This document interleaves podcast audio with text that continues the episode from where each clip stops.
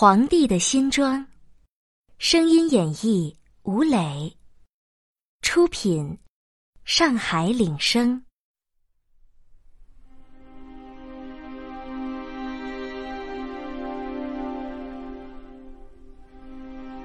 从前，有一个很爱穿新衣服的皇帝，为了能穿得漂亮些，他把所有的钱都花到衣服上去了。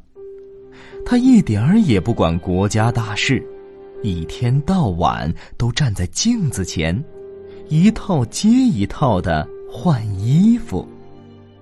人们说到别的皇帝，一般总是说，他正在大殿里和群臣商议国事呢；而提到这个皇帝时，总是说，皇上在更衣室里。皇帝虽然有许多衣服，但他还是觉得不够多，不够漂亮。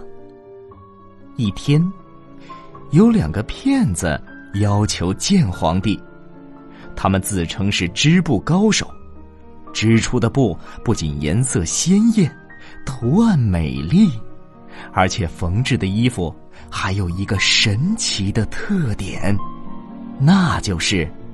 只有傻瓜和不称职的人才看不到这种衣服。皇帝心想：“哎，这正是我最喜欢的衣服啊！穿了这样的衣服，我就可以看出哪些人称职，哪些人不称职，哪些人聪明，哪些人是傻子。”于是。皇帝决定用这种布料做衣服。两个骗子向皇帝要钱，说是要购买线轴和织布机。嗯，你们的要求很合理，只要能尽快织出那种特别的布，你们需要什么，只管说。皇帝说到这里。就吩咐财务大臣拿出三袋黄金给他们。见多识广的老首相，听到这种布的特点后，内心很不安呐。他本想提醒皇帝谨慎行事，但又不敢大胆的说。第二天，工人们开始在皇宫里安装织布机。几天过去了。两个骗子除了大吃大喝外，什么也没做。他们只有在见到皇帝的时候，才装出一副很着急的样子。两个骗子假惺惺的问皇帝：“皇上，难道你不能命令工人们早日完工吗？我们想赶快织布啊！”织布机装好后。骗子抱怨没收到线轴，又向皇帝要求再送三袋黄金给线轴制造商。皇帝一一满足了他们。几天后，骗子说线轴送来了，其实根本没有人看到皇宫里有线轴。皇帝很想去看织布时的情形。但他又想：万一我看不见那块布料怎么办？那我不就成了傻瓜吗？皇帝最后决定派老首相去。他对老首相说：“只有你能鉴定出这种布的品质，因为你是最聪明、最能干的人。”在织布间，老首相看见两个织布工在空空的织布机上忙碌，可他连一丝纺线都没看到。老首相惊讶极了，眼睛越睁越大。他心里想：这是怎么回事啊？难道我是个傻瓜吗？哦，不，我可不能让别人知道我是一个不称职的首相。老首相只好装作看见了美丽的布料，违心的称赞了一番。不过，他心里却在发愁。等会儿，我该怎样向皇帝形容这种看不到的布呢？哎呀，我除了能说这布真是太美了，还能说些什么呢？皇帝有些等不及了。第二天，皇帝带着大批官员来到织布间，他看到两个织布工正一心一意的在织布，却同样看不到一丝纺线。皇帝十分吃惊，难道我是个傻瓜吗？难道我不配做皇帝吗？这太可怕了！我可不能失去皇权。于是，皇帝也假装看得见布料，还说这种美丽的布料他非常喜欢。跟着皇帝一同前来的官员，同样也什么都没看见。不过，他们也照着皇帝的话说：“啊啊啊啊！哎呀，真是美极了！”他们还建议皇帝穿上用这种新奇的美丽的布料做成的衣服，去参加游行庆典。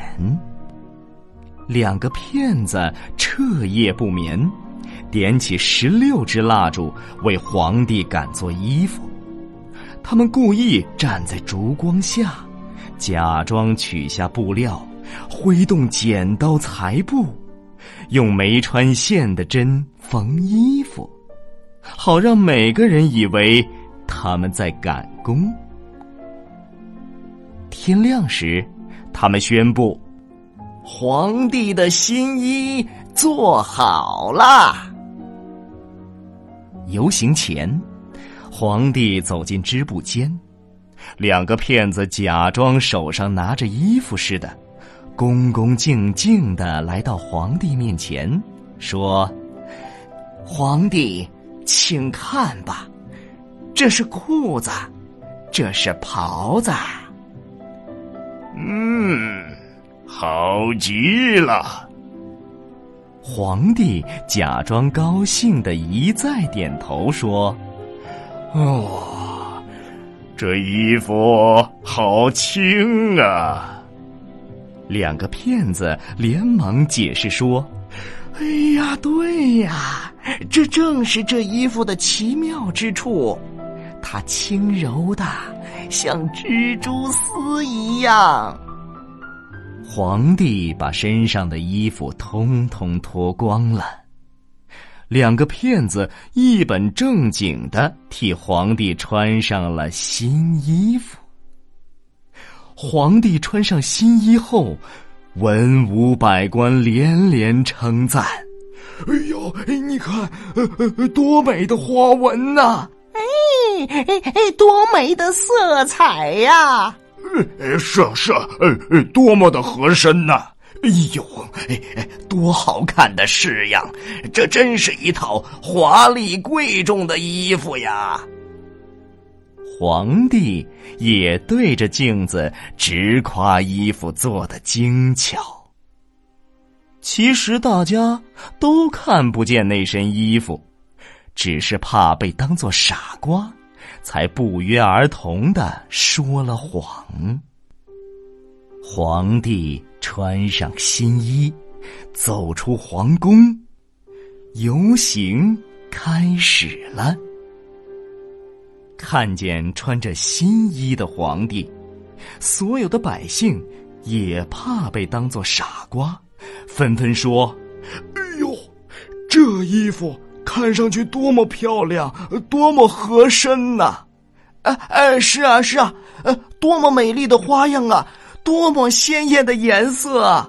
嗯，没错没错，呃那真是一套世界上最最华丽的衣服。哎呦，皇帝真神气啊！两个最最高贵的内臣紧紧跟在皇帝身后，深深弯腰，把手伸到地上，像是捧着托裙，因为他们同样不想让人知道，他们什么也没看到。突然，有个小孩大声说：“啊，看，皇帝没穿衣服。”小孩的话。让所有的大人都醒悟了，啊，哎，是啊，皇帝什么衣服也没有穿呢，哎，对他真的什么都没有穿呢。